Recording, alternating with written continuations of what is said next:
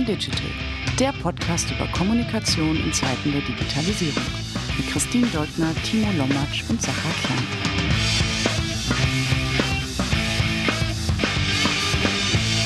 Hallo und herzlich willkommen zu Talking Digital. Heute wieder mit äh, Timo Lommatsch und Sacha Klein. Hallo ihr beiden. Hallo. Moin. Ich bin Christine Dolgner und wir freuen uns, äh, mit euch wieder gemeinsam ein paar Themen durchzusprechen, die uns und äh, auch die Kommunikationsszene bewegen. Ähm, das ist unsere zweite Aufzeichnung dieses Jahr unter dreien. Und wir beschäftigen uns heute mit äh, drei Themen. Das eine ist das Thema Feedback und Feedbackkultur in äh, nicht nur Digitalunternehmen, aber zumindest wird es aktuell gerade stark diskutiert am, am Fall von Zalando. Ähm, das zweite Thema ist Gendern. Sahar und auch wir beschäftigen uns äh, allein schon berufsbedingt sehr viel mit dem Thema. Und was wir uns aber gefragt haben, ist tatsächlich, was man eigentlich Leuten entgegnet, die das Thema komplett negieren oder sich gar nicht damit auseinandersetzen möchten.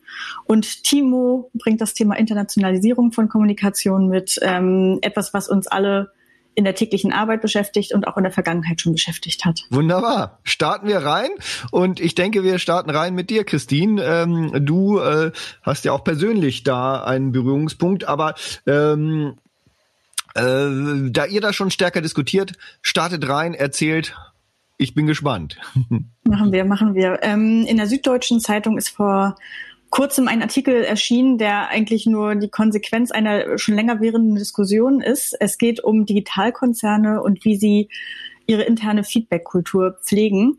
Der Redakteur ähm, Alexander Hagellücken hat hier konkret geschrieben, wenn der Mensch nur noch Mittel ist und äh, kritisiert konkret, dass äh, Digitalunternehmen ihre Mitarbeiter gegeneinander ausspionieren lassen, um dann auf Basis von vermeintlich äh, neutralem Feedback äh, eigentlich den Arbeitsdruck zu erhöhen, die Performance zu steigern und Angst zu schüren, äh, etwas falsch zu machen und somit ihre Mitarbeiter Mitarbeitenden äh, genau unter so große Drucksituationen bringen, dass sie, dass sie sich überhaupt nicht mehr trauen, etwas zu sagen oder frei zu agieren. Ähm, das wurde auch bemängelt letztes Jahr. Es gab eine Studie und darauf folgend eine Untersuchung von den Datenschutzbeauftragten hier in Berlin, ähm, die jetzt eben auch Anregungen äh, an Zalando konkret gegeben haben, wie sie das System, das Feedback-System verändern müssen. Ähm, genau, und mich beschäftigt das Thema, also zum einen natürlich habe ich eine Zalando-Historie, das ist, das ist bekannt und ich bin hier auch überhaupt nicht als Zalando-Sprecherin unterwegs äh, und auch dafür schon zu lange raus aus dem Unternehmen, um zu sagen, wie das aktuell das System aufgestellt ist. Aber ich habe natürlich schon eine Meinung dazu und äh, Sahar hat es eben auch gerade berichtet, er hat zu Hause auch eine hitzige Diskussion zum Thema Feedback-Kultur äh, mit seiner Frau gehabt. Ich bin groß geworden, professionell groß geworden in einer Feedback-Kultur, die alleinig geprägt war vom Vorgesetzten, der Vorgesetzten, dem Vorgesetzten. Das waren einmal im Jahr Gespräche, die waren mehr oder minder vorbereitet und man ist da so ein bisschen reingelaufen und war abhängig von dem Gutdünken äh, des Chefs, der Chefin ähm, und je nachdem ging es dann weiter mit einer Beförderung oder nicht oder einer Gehaltserhöhung. Aber es war überhaupt schwer nachzuvollziehen, woher das wirklich kam. Wenn man schlecht äh, mit der Person umgehen konnte, hat man eben auch ein bisschen darunter gelitten. Und ich persönlich sehe extremen Mehrwert darin, eine offene Feedback-Kultur äh, zu pflegen, also nicht nur sich gegenseitig zu bewerten, sondern auch ganz offen Sachen anzusprechen, die nicht gut funktionieren. Und das ist ehrlicherweise etwas, was ich bei Zalando auch stark gesehen habe in meinen acht Jahren. Ähm, dort wurde nichts aufgeschrieben, was nicht zuvor auch schon mal gesagt wurde. Also es kam nicht wie Kai aus der Kiste ein Feedback, das noch nie gehört wurde. Leute sind in der Regel nicht überrascht davon, was dort passiert. Und wenn es Friktionen gibt, dann ist das eigentlich auch Aufgabe der Führungskraft, solche Themen schon vorab auf dem Radar zu haben. Ähm, vielleicht könnt ihr ja noch mal eure Meinung mit mir teilen, aber zu einer gesunden internen Kommunikation gehört auch für mich eine offene und auch eben auf, auf Wachstum ausgerichtete Feedback-Kultur, ähm, bei der sich eben alle verbessern können. In meiner Brust schlagen tatsächlich da zwei Herzen. Ähm, je nachdem, mit wem ich diskutiere, nehme ich dann immer die Kontrameinung ein, ähm, damit es auch eine Diskussion gibt. Einerseits ähm, bin ich schon dafür, dass dass, ähm, dass dieses äh, System, das auch bei Zalando integriert ist, ähm, entsprechend ausgerollt wird. Also das Feedback eben nicht nur von einer Person ähm, gegeben werden kann, sondern dass es im Grunde ähm, ein System gibt, in dem jeder und jede an, an Feedback beteiligt wird und dass es eben auch in die Bewertung von äh, Leistungen mit einfließt. Ich glaube, dass ganz wichtige oder ein ganz wichtiger Punkt ist, dass es dass sichergestellt wird, dass es um die Bewertung von Leistung geht und nicht um die Bewertung von Menschen.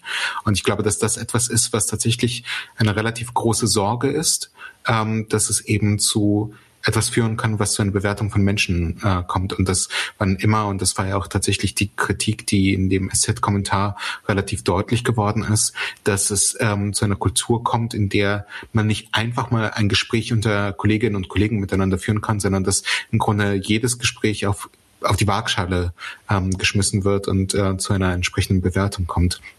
Ich glaube, so sollte man solche Systeme nicht sehen und nicht denken. Christine, du hast gerade einen, wie ich finde, sehr, sehr spannenden Aspekt genannt.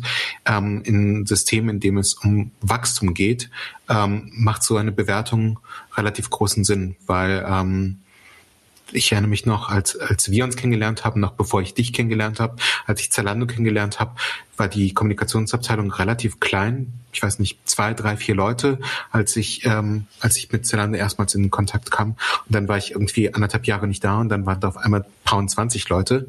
Und dann ist ja klar, dass man irgendwie als alleiniger Vorgesetzter ähm, dieser Abteilung gar nicht mehr valides Feedback geben kann, weil du ja überhaupt nicht mehr 20 bis 25 Leute so richtig gut führen kannst und dass es total viel Sinn machen würde, wenn die sich alle gegenseitig Feedback geben. Ich glaube, das, was aber dann eben auch sichergestellt werden muss, ist, dass das Feedback nach objektivierten Kriterien vergeben werden muss und dass es nicht dazu ähm, führen darf, dass man sich irgendwie äh, negativ gegenseitig bewertet oder auch positiv gegenseitig bewertet, weil man ähm, gegenseitig sich nur das das Schlechteste oder das Beste wünscht. Und dann darf es halt auch nicht zu irgendwelchen Absprachen kommen. Äh, du gibst mir gutes Feedback, ich gebe dir gutes Feedback und dann haben wir beide eine größere Chance auf ähm, eine Gehaltserhöhung oder was auch immer, sondern dass dass wenn sichergestellt wird, dass es wirklich dem Wachstum der, von Menschen geht und dem Wachstum des Unternehmens, dann glaube ich, kann es ein wahnsinnig gutes System sein und trotzdem sehe ich die Gefahr, dass das auch von der Organisation extrem groß, mit, mit extrem viel Arbeit verbunden ist, damit so etwas überhaupt aufgesetzt werden kann und gelingen kann. Aufwand ist ein extrem gutes Stichwort. Ähm, du hast so viele Punkte ange, angeschnitten und genau das ist der Punkt das ist ein super komplexes System. Das wird nicht willkürlich. Jeder darf jeden feedbacken anhand äh, der Hosenfarbe und des Gesichtes, das, das morgens gemacht wurde und kein, kein guten Morgen gewünscht. Das sind einfach gar keine Kriterien, die relevant sind. Ähm, genau, absolut. Solche Systeme müssen sich entlanghangeln. Zum einen der Kernkompetenzen, die erwartet werden von den Kolleginnen. Also das sind oft verschiedene Kernkompetenzen je nach Jobfamilien. Also es wird dann einfach nach Bereichen unterschieden. Was braucht man für den Job äh, im äh, in, in der Kommunikationsabteilung und was braucht man eigentlich für den Job ähm, bei der Logistik. Das sind einfach komplett verschiedene Anforderungsprofile. Und das andere sind natürlich wertebasierte äh, Themen. Also was möchten wir für Werte im Unternehmen leben? Und wenn ein Wert ist, dass wir als Team uns gegenseitig unterstützen, dann ist das ein sehr wertvoller Input, der äh, im Team gegeben wird, äh, ob jemand ein Teamplayer ist oder äh, ob er ob er da ein Einzel Einzelplayer ist. Ähm, was man auch nicht vergessen darf, die Leute, die sich gegenseitig feedbacken, sollten natürlich auch in einer relevanten Arbeitsbeziehung zueinander stehen. Also es sollten eben nicht diese Absprachen oder, oder Freundschaftsdienste äh, der Fokus sein. Und etwas, was, glaube ich, komplett außen vor gelassen ist, die, die Offenheit, die Mitarbeitende an den Tag legen, wenn sie auch mal äh, übergeordnete Kollegen, also Chefs und Chefinnen, ähm, bewerten dürfen, indem sie nämlich einen geschützten Raum haben, wo sie sich tra Sachen trauen zu sagen, die sie sonst niemals äh, teilen würden. Ne? Also das ist etwas, das das Bottom-up-Feedback findet so einfach nochmal ganz anders statt. Wie gesagt, aber das ist das ist ja auch nur ein Teil aus meiner Sicht eines eines Rundum-Paketes. Ähm, das lässt die Führungskraft ja nicht außer außer Acht. Die muss genauso gut die Sachen einschätzen und in eine Relation setzen zum Gesamtkontext. Was ist die persönliche Entwicklung? Und mir schildert hier jemand was von Friktion. Also äh, das entspricht aber der Rolle, die die Person hat. Die muss dagegenhalten, die muss vielleicht auch jemanden zurückhalten, um, um das Unternehmen zu schützen. Deswegen weiß ich das einzuordnen. Das sind für mich alles äh, Komponenten, das ist so vielschichtig. Ähm, da sind eigentlich so viele Gremien dran. Und das, das Interessante finde ich, das wird jetzt am Fall Zalando so abgearbeitet. Das ist ja eine Tendenz, die sehen wir bei Amazon, die sehen wir aber auch bei etablierten Beratungen bei WCG haben wir auch einen rundum 360 Grad Feedback äh, an alle Kolleginnen gegeben, mit denen wir gearbeitet haben. Ähm, aus meiner Sicht hat sich das bereits längst etabliert und das wird diskutiert aktuell wie etwas komplett Neues, dass da sichere äh, Rahmen gegeben werden müssen, keine Frage. Ich glaube aber, dass wir auf gar keinen Fall vernachlässigen sollten, dass Feedback, und das ist vielleicht so die Grundangst, die immer noch mitschwingt, dass Feedback, äh, und ich will nicht den Satz sagen, Feedback ist ein Geschenk, aber das Feedback auf jeden Fall ähm, dazu beiträgt, dass ich mich auch selbst stärker reflektiere. Also oft ist es doch so, dass man, dass man eine Selbstwahrnehmung hat, die sehr weit abliegt von der Fremdwahrnehmung. Das ist eine große Hilfe, sich auch mal ernsthaft selbst zu hinterfragen. Also ich würde, würde da auch nochmal äh, von der anderen Seite äh, ergänzen wollen. Ähm, es kommt ja auch darauf an, was ihr schon äh, benannt habt, touchiert habt. Es kommt ja ganz extrem auf die Kultur an, die es in diesem Unternehmen gibt. Was für ein Wertesystem, was für eine Kultur, was für eine Arbeitskultur, was für ein Verständnis. Ähm, gibt es da, werden da gelebt. Und natürlich stecken in solchen Systemen immer Gefahren, immer Gefahren von ähm, Leistungsdruck, über überspitzten Leistungsdruck, Gefahren, äh, Kultur auch zu zerstören und nachhaltig Mitarbeitende ähm, zu beeinflussen. Ähm, dass die Gefahr ist immer da, aber die hast du in den anderen Systemen auch und auch die Absprachen äh, unter Führungskräften oder nicht Führungskräften oder sonst was wohlwollend hier, tu mir mal einen Gefallen und abends gehen wir einen Rotwein trinken und dann kriegst du, äh, ne, dann kriege ich meine Beförderung oder mein mein gutes Dings oder was weiß ich oder gegen Gefälligkeiten, äh, Machtverhältnisse, äh, sexuelle Sachen, alles äh, die Fälle sind ja Legion, wo nicht solche Systeme vorherrschen und wo trotzdem sowas passiert. Also es ist, äh, hat das es ist eine Gefahr in so einem System immer drin, völlig klar, und da muss drauf geschaut werden und geachtet werden, aber es kommt viel mehr drauf an, auf die Werte, die sonst so gelebt werden. Und viele, viele, ihr habt das gerade schon angerissen, gehen ja auch hin. Ich habe es noch erlebt damals äh, im größeren Agenturkontext, als dann 360-Grad-Feedback in der Agentur auch eingeführt wurde. Ähm, auch vehement, weil es vorher gar keine vernünftigen Feedback-Systeme auch gab für ähm, für Führungskräfte und wo dann angefangen wurde, auch die Teammitglieder bei ganz vielen Sachen, also auf egal welcher Ebene mit reinzuführen. Und ich glaube, Agenturen sind da auch äh, schnell äh, gut dabei, weil Agent, also gute Agenturen natürlich auch das eh schon gelebt haben, dass nicht Hierarchie gewinnt, sondern wer die beste Idee hat, gewinnt, ne? Und wer irgendwie ähm, den besten Impuls hat, das gewinnt, egal wo du bist. Aber ich kann mir vorstellen, dass einige, die da jetzt Kritik reinbringen, auch aus Systemen und Arbeitskulturen kommen, bei der Süddeutschen weiß ich nicht, andere Verlagshäuser weiß ich es, wo sowas unvorstellbar ist, wo solche verkusteten Hierarchien, Machtstrukturen drin sind. Und ich kann mir auch vorstellen, bei den Datenschützerinnen, ähm, so richtig und wichtig deren Job ist und deren Anliegen ist, kann ich mir auch vorstellen, dass die sich vielleicht gar nicht richtig vorstellen können, weil die aus einer behördlichen Struktur kommen, wo Hierarchien ganz wichtig sind und wo meistens, jedenfalls wie ich es erlebe, kein 360-Grad-Feedback oder sonst was da ist, dass sie sich gar nicht vorstellen können, wie das in dieser anderen anderen Kultur und in diesem anderen Wirkungskreis. Und wenn es nicht solche Hierarchien und solche Machtstrukturen gibt, sondern die eher ausgehobelt werden fürs gemeinsame Ziel, dass sie sich das gar nicht vorstellen können. Genau so las ich ehrlich gesagt auch dieser Kommentar, finde ich. Ähm, ich finde, das hast du gerade ganz gut zusammengefasst, äh, Timo. Und ähm, mich erinnert ohnehin das Thema 360 Grad Feedback-Kultur an zwei tja, sagen wir mal, zwei Teile von ähm, The Circle, äh, das Buch, das ja irgendwann auch dann später ähm, verfilmt wurde, wenn ich mich nicht täusche. Und ähm, ich muss ehrlicherweise sagen, dass sich für mich die erste Hälfte von The Circle wahnsinnig spannend und aufregend gelesen hat und ich mir gewünscht hätte, in so einem System arbeiten zu dürfen, wo du eben ähm, eine gewisse Art von Mitbestimmung hast, äh, eine Kultur prägen kannst und auch eine Kultur mitgestalten kannst. Und und das ist, das sind eben die Vorteile, die ich in so einem System sehe und die Nachteile, was daraus entstehen kann, das hat man dann, glaube ich, in der zweiten Hälfte von The Circle ganz gut leben oder lesen können, wenn, wenn aus Feedback Druck wird. Ähm, und zwar mhm. solcher Druck, der dann letztendlich Menschen dazu bringt, ähm, vielleicht auch sich nicht vernünftig mehr zu, zu äußern, sondern nur noch so zu handeln, dass man denkt, dass, dass man auf das System einzahlt und eben nicht mehr äh, seine Arbeit bestmöglich ähm, macht. Aber ich, ich fand auch, also dass dieser, dieser Kommentar, der natürlich sehr, sehr ähm, auch als Kommentar natürlich in gewisser Weise spalten muss und zu einer Diskussion anregen muss, äh, der, der schien für mich auch so ein bisschen eine Generalabrechnung mit generell digitalen Geschäftsmodellen zu sein, beziehungsweise Unternehmen zu sein, die digital und progressiv arbeiten.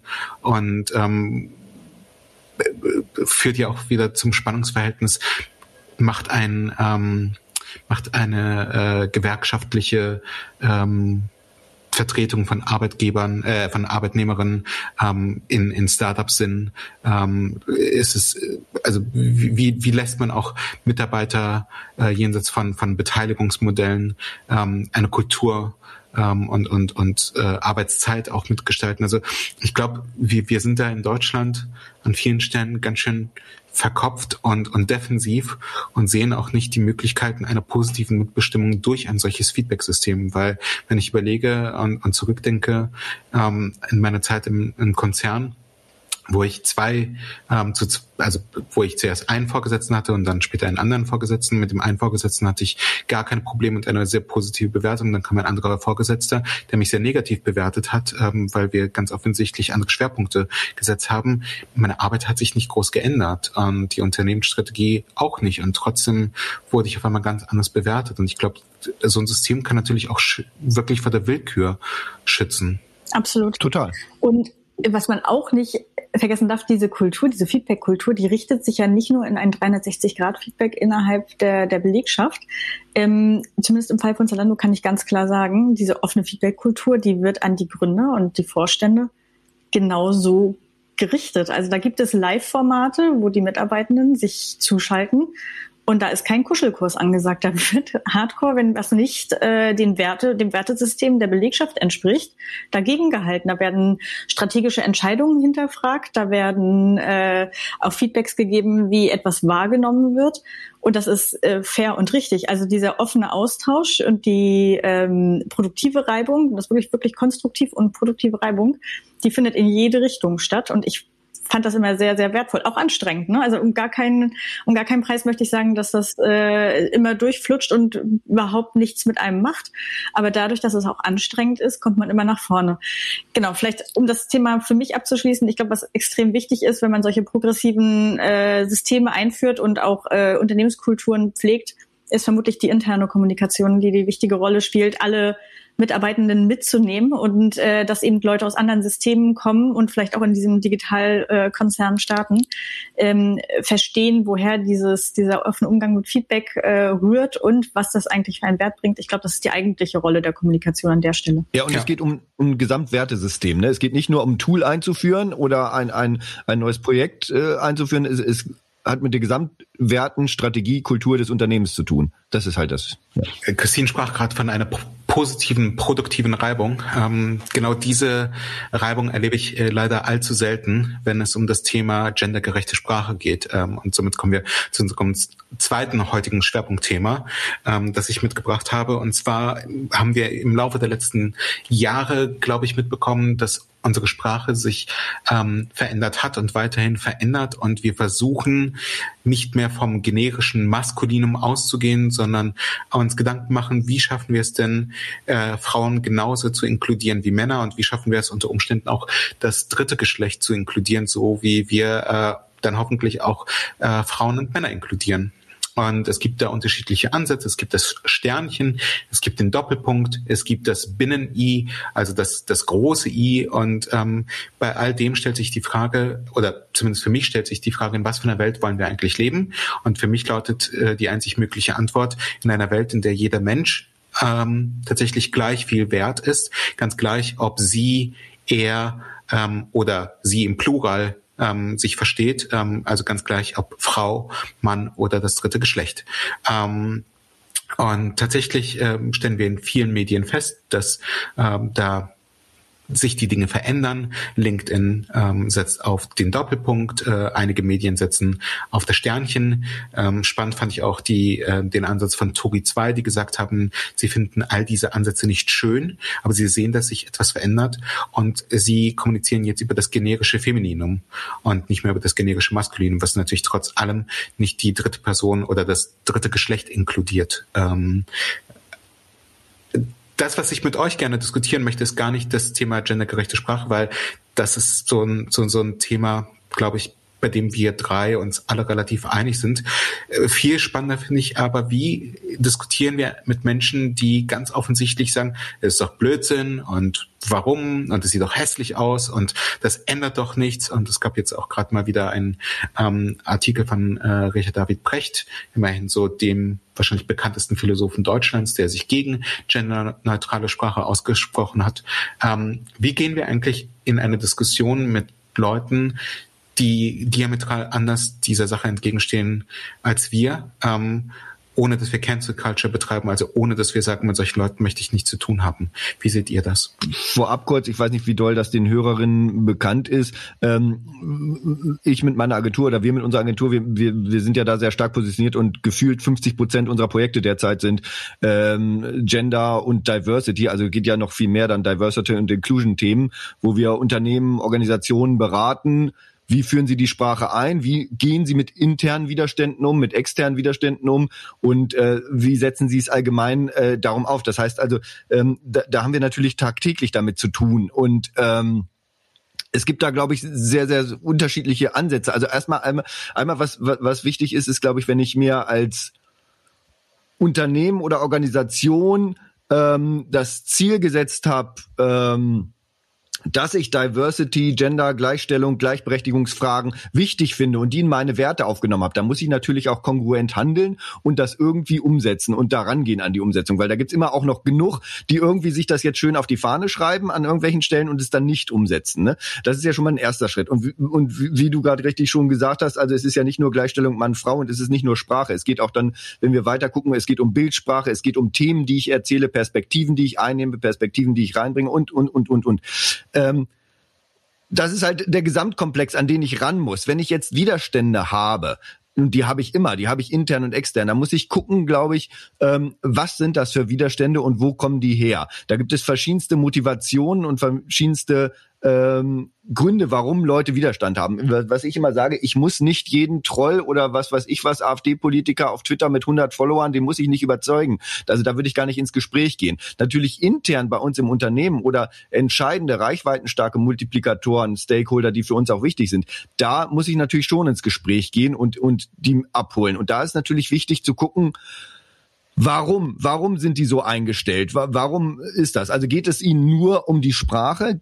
Ähm, haben Sie da irgendwas? Das ist seltenst der Fall. Meistens ist da ja, liegen da ja andere Sachen dahinter. Und es gibt verschiedenste Stufen. Also wir haben, wir teilen dann immer die Kritiker ein in verschiedene Stufen. Sind das die, die wir überhaupt nicht erreichen können oder die ganz festgefahren sind aus unterschiedlichen Gründen? Sind es die, die unentschieden sind, die wir leichter kriegen können? Und dann gibt es natürlich die, die begeistert sind, die wir natürlich auch dann mobilisieren müssen, um die anderen zu erreichen. Am wichtigsten ist ja immer diese Mitte, wo du sagst, die kannst du erreichen, die kannst du überzeugen. Und wie kann ich die mitnehmen? Und warum sind die dagegen? Und ähm, eine Sache, die, die, die ich ganz oft sehe oder die wir ganz oft mitkriegen, ist, dass es sich jetzt an dieser gendergerechten Sprache mit festmacht ist halt der Strohhalm, den sie greifen können. Man muss sich klar machen, die Leute leben ja in einem unglaublichen, wie wir alle, unglaublichen Change die ganze Zeit. Die ganze Gesellschaft wandelt sich, Werte wandeln sich, deswegen wandelt sich auch die Sprache. Ähm, wir haben Globalisierung, wir haben Digitalisierung, wir haben Corona und sonst was. Und gerade auch Leuten, die früher klare, abgegrenzte Machtpositionen hatten oder Wertepositionen hatten, die klar wussten, wie es läuft, auf einmal sehen die, auch in die Zukunft gucken, fragen die sich, was ist mein, meine Rolle in dieser Welt? Also das fragen sie sich vielleicht nicht bewusst, das fragen sie sich vielleicht unterbewusst. Was ist mein Job in fünf Jahren? Ähm, was ist meine Machtposition in fünf Jahren? Also das muss auch gar nicht negative Machtposition sein. Was ist mein Wirkungsbereich? Und das sehen sie alles bedroht und am Wechseln und dann können sie ganz, sie können ja nicht sagen, Globalisierung, also pauschal meistens nicht so, Globalisierung ist scheiße, dass wir jetzt im Ausland was aufmachen ist scheiße, dass wir jetzt digitalisieren ist scheiße. Das sagen sie vielleicht in der vorgehaltenen Hand, können sie aber nicht so doll sagen. Aber dann kommt da auf einmal der Doppelpunkt oder sowas und dann können sie sagen, ja, das ist doch scheiße. Und das ist dann etwas, so ein kleines Ding, was sie sich greifen können. Übrigens ähnlich habe ich es manchmal, wenn du eingeführt wird in einer Kultur, wo vorher nur gesiezt wird. Dann greifen die sich auch das raus, weil da können sie sich viel besser dran packen. Und wenn ich das gesehen habe, also warum sind die Leute und wo sind die unterwegs, dann kann ich natürlich viel besser anpacken und die überzeugen. Und ich kann gleich nochmal zu ein paar Punkten kommen, wie wir da vorgehen. Aber vorher will ich meinen kurzen Regefluss kurz mal stoppen und Christine die Möglichkeit geben, äh, ihre Gedanken und Erfahrungen dazu zu, zu postulieren wie man mit solchen Leuten umgeht oder nicht. Genau, also unterschreiben kann ich das erstmal alles. Ähm, ich glaube, das, was am häufigsten kommt, ist ja so, dass das fühlt sich nicht fühlt sich nicht einfach oder richtig an. Und das ist natürlich eine super easy Argumentation. Das kommt aus einer Sozialisierung heraus, weil wir halt so aufgewachsen sind. Ist aber alles gut, mit dem wir aufgewachsen sind und äh, kriegen heute die Kinder noch was auf dem Po, wenn sie nicht gehört haben. Also das sind ja einfach so diese, diese Denkstrukturen, weil das schon so war und das passt ganz gut zu deiner Kulturdiskussion. Weil das schon immer so war, sollte sich das bitte auch nicht ändern, weil das verändert meine Macht- und Wahrnehmungskonstrukte, die mir ja eigentlich ganz zuträglich waren in der Vergangenheit, ist genau der Punkt. Äh, anderes, anderes, andere Gegenbeispiele und ja, erzähl du gerne nochmal von euren konkreten Vorgehensweisen, aber ähm, es gibt einfach Kulturen und Sprachen, die wandeln sich schon immer, schon immer schneller, als es die deutsche Sprache gemacht hat. Also die Deutschen hängen sehr an ihrem Deutsch, während die Schweden äh, seit Jahrhunderten ihre Sprache schon 15 Mal umgewälzt haben, weil sie einfach gedanklich und auch sprachlich mit der Zeit gehen, im wahrsten Sinne des Wortes. Ähm, da werden Anglizismen eingeführt, da werden äh, Gender-Varianten aufgehoben. Das ist einfach tatsächlich auch nicht immer so gewesen, aber diese Transition ist halt auch in der, in der Mentalität der Schweden verankert und das spiegelt sich in deren Sprache wieder. Du siehst also auch die Flexibilität äh, des State of Mind äh, in der Sprache. Und das Gegenargument zu, äh, das, das hat nichts mit unserer Wahrnehmung zu tun, ist die ungarische Sprache, die weder ein Maskulinum noch ein Femininum hat, sondern immer dasselbe äh, Pronomen nutzt für alles. Also es, das ist einfach nicht ein eindeutig identifizierbar, wenn du darüber äh, sprichst. Wenn du aber im Google Translate das wiederum eingibst, mhm. dann siehst du, dass offensichtlich stark äh, be, be, belastete ähm, Formulierungen wie äh, Anwalt ins Männliche übersetzt werden, sowohl im Englischen als auch im Deutschen, wie aber Lehrerin oder äh, Krankenpflegerin äh, werden immer als weiblich übersetzt. Das sind nee. also ganz, ganz, ganz klar ist, dass nicht nur wir, sondern auch äh, Computer und Algorithmen äh, eine Wahrnehmung von der Welt widerspiegeln, die an Sprache geknüpft ist. Und das ist der deutlichste äh, äh, Faktencheck, den man hier machen kann. Ähm, inwiefern das doch relevant ist, äh, vielleicht mal unbequeme Sachen auszusprechen, die einem schwerfallen. Ja, oder was dann oft ja auch als Argument kommt, ist ja dann, aber guck dir doch Ungarn an, da sind doch die Frauen auch nicht äh, viel gleichberechtigt da oder sonst was, ne? Da ist doch auch eine sehr patriarchale Gesellschaft und sonst was. Was äh, vielleicht in manchen Stellschrauben stimmen kann, in anderen dann nicht so, wenn wir uns verschiedene andere Indikatoren angucken und andersrum auch gesagt, äh, gendergerechte Sprache oder faire Sprache oder inklusive Sprache ist ja nur ein Baustein von vielen, aber ein wichtiger Baustein, wo es auch um Wertschätzung und Wahrnehmung gibt, Leute entsprechend anzusprechen. Ja, vor allem geht es um ein Bewusstsein. Ja. Also vor allem geht es hier darum, ein, ein Bewusstsein zu schaffen, dass, dass nicht jeder Mensch so ist wie ich und dass nicht jeder Mensch, ähm, der, der nicht so ist wie ich, äh, trotzdem zur Teilhabe und Teilnahme eingeladen ist. Genau, und wenn, wenn wir das vor allen Dingen zum Beispiel als Organisation ähm, oder auch als Land oder als Gesellschaft als Wert haben, dann müssen wir dem halt auch Ausdruck verleihen. Jetzt ging es ja nochmal darum, wie, wie nehmen wir Leute mit, die ähm, die, die da Widerstände haben. Und da, wie gesagt, also erstmal ganz grob, wie, ich auch, wie man das auch gerne in Social Media macht, muss ich ja erstmal gucken, wo hole ich den ab, wo kann ich den oder die abholen. Also ist das eher logisch, faktenbasiert entscheidungsfindender Mensch oder ist das eher emotional? So, und das sind schon mal zwei unterschiedliche Wege, wie ich dann rangehe. Bei den logisch faktenbasierten, da kann ich mit meinen Studien kommen, die belegen, wie Sprache bildet, wie Sprache wirklich, das ist ja alles bewiesen und dass das äh, das auch nicht wirklich den Lesefluss stört und nicht wirklich, äh, dass die Leseverständlichkeit trotzdem genauso gegeben ist und so weiter und so fort. Bis hin zu, und da kriege ich dann andere, wo ich dann die ganzen Studien raushole, dass Diversity, Inklusion erfolgreiche Unternehmen macht, erfolgreichere Unternehmen macht, dass mehr Frauen in Führungsetagen das Unternehmen erfolgreich machen, dass wir ein War for Talents haben, dass wir 60 bis 70 Prozent weibliche Studentinnen mittlerweile in ganz, ganz vielen Studiengängen haben, die dringend notwendig sind für unser Unternehmen, unsere Branche und so weiter und dass ich die natürlich ansprechen muss und abholen muss. Das sind dann halt so die logischen Sachen, mit denen ich kommen kann. Bei den anderen, wo ich mehr empathisch wahrnehmend sein muss, da muss ich halt auch anders rangehen, gibt es verschiedenste äh, Klaviaturen der Sachen, wie ich an die rangehen kann und die überzeugen kann und mitnehmen kann, bis hin zu was immer sehr, sehr gut funktioniert und wichtig ist, ist natürlich, dass ich für die auch Role Models schaffen muss. Also ich brauche jetzt nicht irgendwie, ähm, also wenn, wenn ich wenn ich da meinen typischen 50-jährigen weißen Mann habe, es ist nicht immer nur der, es sind auch ganz andere, äh, der sich jetzt dagegen sperrt, dann brauche ich halt einen anderen 50-jährigen weißen Mann oder einen 60-jährigen weißen Mann, der in der Hierarchie eine Stufe über dem steht, der das halt zeigt, dass er das lebt und warum es ihm wichtig ist. Das heißt, wir brauchen viel, also wenn wir Männer überzeugen wollen, brauchen wir viel mehr Männer die dafür sprechen, auch im Unternehmen. Die müssen wir sichtbarer machen. Das funktioniert meistens viel, viel besser, als wenn ich da ähm, jetzt die Frauen so weit nach vorne hole, was ich natürlich auch parallel hole, aber aus anderen Gründen. Wenn wir über Sprache sprechen, dann, dann glaube ich, ist, ist das ja auch letztendlich vielleicht von unserer Seite die an der Stelle progressiver oder zumindest eine, eine, eine Seite belegen. Mitnehmen inkludiert ja, dass du dann doch wiederum die andere Seite nicht zulässt und dass du ja doch der anderen Seite äh, schon ein relativ festes Bild mitgeben möchtest. Und, ähm, und das ist genau das, was mir so schwerfällt, ähm, nämlich Empathie für die Seite aufzubringen, die, die dann nicht bereit ist, diesen Weg zu gehen. Weil ich einfach denke, dass, dass wir in einer freiheitlich-demokratischen ähm, Republik leben, zum Glück, ähm, auch wenn momentan unsere Grundrechte durch Corona eingeschränkt sind, ähm, was auch wiederum uns als Bevölkerung ja dienen soll. Aber trotzdem ähm, fällt es mir sehr, sehr schwer, ähm, empathisch zu sein, wenn es darum geht, Menschen ähm, aus, aus diesem Leben auszuschließen. Anyway, mit Blick auf die Uhr, Timo, ähm, du hast auch noch ein Thema. Ja, genau, aber ganz kurz meine Erfahrung, du wirst nicht weiterkommen in Organisationen, Unternehmen größerer Strukturen, wenn du nicht empathisch auf die Leute auch zugehst und wenn du denen nicht auch sagst, keiner schreibt dir persönlich vor, wie du sprechen sollst und schreiben sollst. Wir haben aber für offizielle Kommunikation des Unternehmens, da haben wir Regeln und die machen den und den Sinn. Also, ne, also ist meine Erfahrung, weil aber es gibt immer natürlich ein paar, die du nie mitnehmen kannst. Genau. Aber äh, kommen wir zum Thema Internationalisierung der PR. Ja, also ich hatte mich ein bisschen schwer getan, tatsächlich ein Thema zu finden für unsere Runde heute. Vielleicht bin ich auch, weiß ich auch nicht, zu sehr im täglichen Business drin und es war ja auch gerade Osterferien und und so weiter. Ähm, da habe ich auch wirklich dann mal ein bisschen Urlaub gemacht eine Woche. Deswegen hatte ich kein so brennendes Thema, aber mir war untergekommen, dass ihr ja auch zum Beispiel ähm, Internationalisierung vorantreibt bei euch. Also ähm, eure Services für eure Kunden international aufzustellen.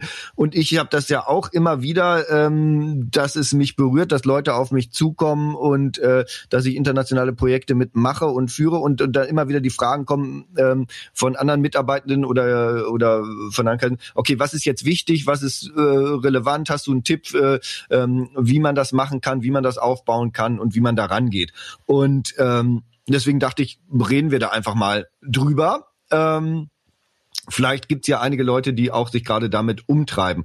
Ähm, und ich könnte natürlich äh, von mir jetzt einiges erzählen, aber ich würde sonst einfach erstmal die Frage an euch stellen. Also ihr habt ja jetzt gerade, äh, wenn ich das richtig sehe, eine Stellenausschreibung oder sowas auch draußen gehabt, weil ihr explizit jemanden sucht in für euch äh, für internationale PR oder wie war das? Ja, vielleicht können wir das ja zweiteilen. Also ich, ich kann ja gerne erzählen, wie, wie das Ganze passiert ist und Christine kann das Ganze dann ja letztendlich äh, aus der fachlichen Sicht äh, erläutern, weil sie ja auch diejenige ist, die bei uns das ganze Thema verantwortet und treibt. Ähm, die Grundüberlegung war, ähm, die arbeiten für sehr ambitionierte Unternehmen, die ähm, zumindest so wie wir sie erleben, in den allermeisten Fällen auch sehr erfolgreich sind. Und Erfolg endet eben nicht an den Landesgrenzen, wenn du eine Software entwickelst oder ähm, du kannst auf jeden Fall den, den Service relativ schnell skalieren äh, über die über die Dachgrenzen hinaus ähm, und über die deutschen Sprachgrenzen hinaus. Und dann ähm, kommt immer wieder die Frage, naja, wir sind jetzt äh, gewachsen und wir würden gerne in Richtung der USA gehen, Richtung Großbritannien gehen, vielleicht auch in, in Richtung der Nordics. Ähm, Asien, was auch immer, ähm, könnt ihr uns kommunikativ begleiten. Und äh, bis Mitte letzten Jahres habe ich immer gesagt, nee, das können wir nicht, weil wir machen nur das, was wir wirklich gut können und das ist eben Kommunikation im Dach. Und ähm, haben aber gesehen, dass, dass viele unserer Auftraggeberinnen und Auftraggeber ähm, in die Situation kommen und nicht mehr nur vereinzelt einige, so dass wir dann gesagt haben, naja gut, ich hätte mir auch gewünscht, als ich noch auf Unternehmenszeit war, möglichst mit einer Agentur zu arbeiten und nicht mit 20 ähm, und die eine kennt mich und die eine versteht mich, ähm, dann, dann wäre es schön, wenn man diesen Service entsprechend skalieren könnte. Und so sind wir in die Überlegungen gestartet bedeutet, wie schaffen wir es, ähm, Hyper nicht mehr nur in der Dachregion anzubieten, sondern vor allem für unsere bestehenden Auftraggeberinnen ähm, aus der Dachregion über die Dachgrenzen hinaus. Und in dem Prozess befinden wir uns. Und vielleicht kann Christine ja jetzt ein bisschen erzählen, wie wir, wie wir da vorgehen. Auf jeden Fall. Und ich ich glaube, nichtsdestotrotz gibt es da nicht die eine Lösung und das ist das, was ich in der mhm. Vergangenheit gelernt habe. Es kommt ja auch die Setups drauf an. Wir können ja auch gerne andere Lösungen gleich nochmal mit, mit anführen, genau. genau. Ich habe das äh, für Zalando gemacht, ein europäisches Unternehmen mit Sitz in Berlin, das aber in 15, zu dem Zeitpunkt 15 äh, europäischen Märkten aktiv war und eben jetzt für Hyper aus einer ganz anderen äh, Denkweise heraus, nämlich äh, für deutsche Auftraggeberinnen ähm, in Amerika oder den UK äh, Kommunikation zu machen. Und ich glaube, was mir einfach immer hilft, sind die verschiedenen Optionen einfach wirklich äh, gegeneinander abzuwägen. Was was ist eigentlich das, was wir jetzt machen müssen? Haben wir einen total schnellen Zeitdruck? Müssen wir jetzt erstmal vielleicht mit externem Support äh, starten? Brauchen einen Freelancer oder eine Partneragentur, ähm, die im Markt sind und, und sattelfest sind und uns einfach ganz schnell ein, ein wichtiges Thema abnehmen können? Ähm, das zu evaluieren äh, und die Kosten und den Aufwand äh, ins Verhältnis zu setzen zu dem Ziel, das man gerade verfolgt, versus äh, baue ich hier langfristig was auf und, und habe ich, habe ich den Luxus, und die Ruhe, mir ein eigenes Team dafür aufzustellen. Und wo sitzt das eigentlich? Ich Sachar hat äh, in einem Konstrukt gearbeitet, wenn ich mich recht erinnere, bei äh, Glossybox, wo es ein dezentrales Team war, während wir bei Zalando auf ein zentrales Team gesetzt haben und äh, viele internationale Talente nach Berlin geholt haben.